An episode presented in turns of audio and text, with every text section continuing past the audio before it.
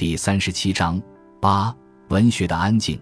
波兰女诗人维斯瓦娃·西姆博尔斯卡获得一九九六年诺贝尔文学奖之后，该奖的前一位得主爱尔兰诗人悉尼写信给他，同情地叹道：“可怜的，可怜的维斯瓦娃。”而维斯瓦娃也真的觉得自己可怜，因为他从此不得安宁了，必须应付大量来信、采访和演讲。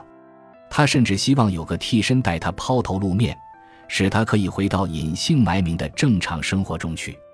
维斯瓦娃的烦恼属于一切真正热爱文学的成名作家。作家对于名声当然不是无动于衷的。他既然写作，就不能不关心自己的作品是否被读者接受。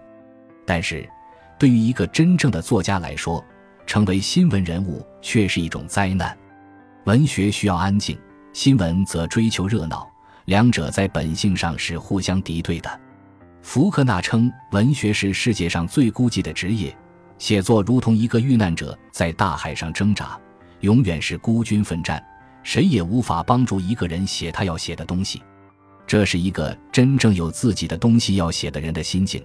这时候，他渴望避开一切人，全神贯注于他的写作。他遇难的海域仅仅属于他自己，他必须自己救自己。任何外界的喧哗只会导致他的沉默。当然，如果一个人并没有自己真正要写的东西，他就会喜欢成为新闻人物。对于这样的人来说，文学不是生命的事业，而只是一种表演和姿态。我不相信一个好作家会是热衷于交际和谈话的人。据我所知，最好的作家都是一些交际和谈话的节俭者，他们为了写作而利于交际。为了文字而节省谈话，他们懂得孕育的神圣，在作品写出之前，忌讳向人谈论酝酿中的作品。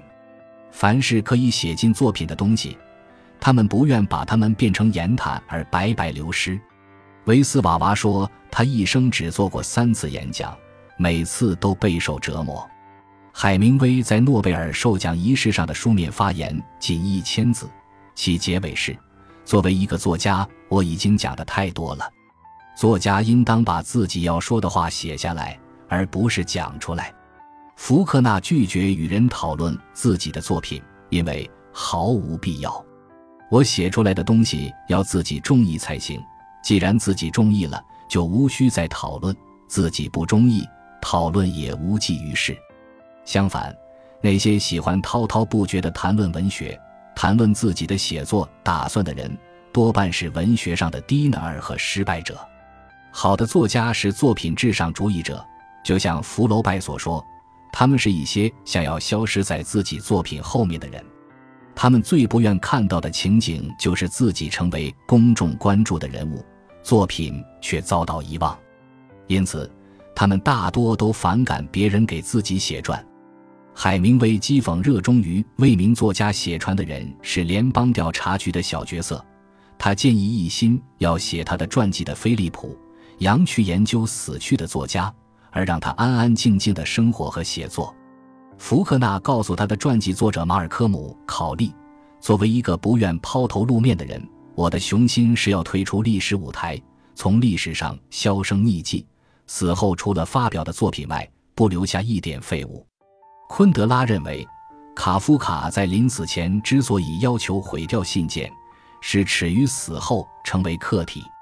可惜的是，卡夫卡的研究者们纷纷把注意力放在他的生平细节上，而不是他的小说艺术上。昆德拉对此评论道：“当卡夫卡比约瑟夫 K 更引人注目时，卡夫卡即将死亡的进程便开始了。在研究作家的作品时。”历来有作家生平本位和作品本位之争。十九世纪法国批评家圣百夫是前者的代表，他认为作家生平是作品形成的内在依据，因此不可将作品同人分开，必须收集有关作家的一切可能的资料，包括家族史、早期教育、书信、知情人的回忆等等。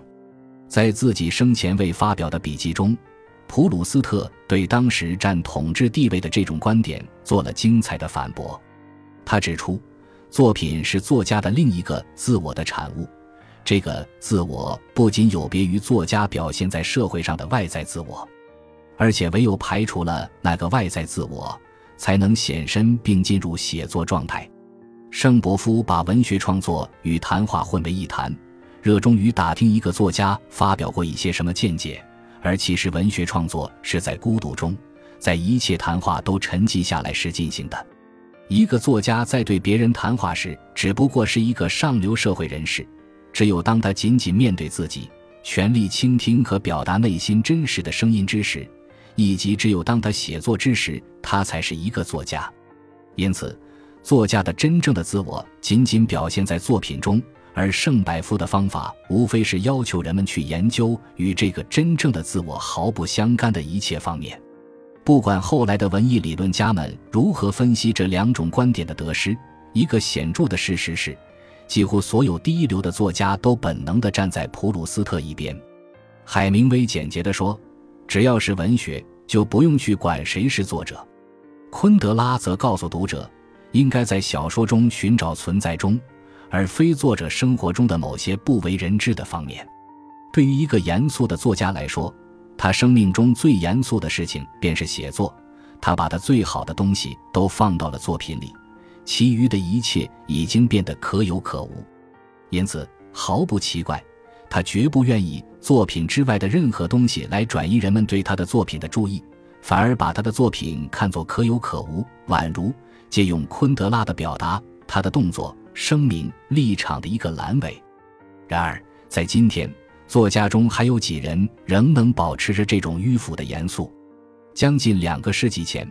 歌德已经抱怨新闻对文学的侵犯，报纸把每个人正在做的或者正在思考的都公之于众，甚至连他的打算也置于众目睽睽之下，其结果是使任何事物都无法成熟，每一时刻都被下一时刻所消耗，根本无积累可言。歌德倘若知道今天的情况，他该知足才是。我们时代的鲜明特点是文学向新闻的蜕变。传媒的宣传和炒作几乎成了文学成就的唯一标志，作家们不但不以为耻，反而争相与传媒调情。新闻记者成了指导人们阅读的权威。一个作家如果未在传媒上亮相，他的作品就必定默默无闻。文学批评家也只是在做着新闻记者的工作，如同昆德拉所说，在他们手中。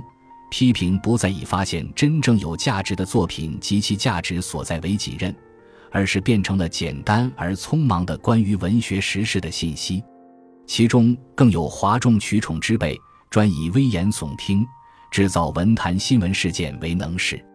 在这样一个浮躁的时代，文学的安静已是过时的陋习，或者，但愿我不是过于乐观，只成了少数不怕过时的作家的特权。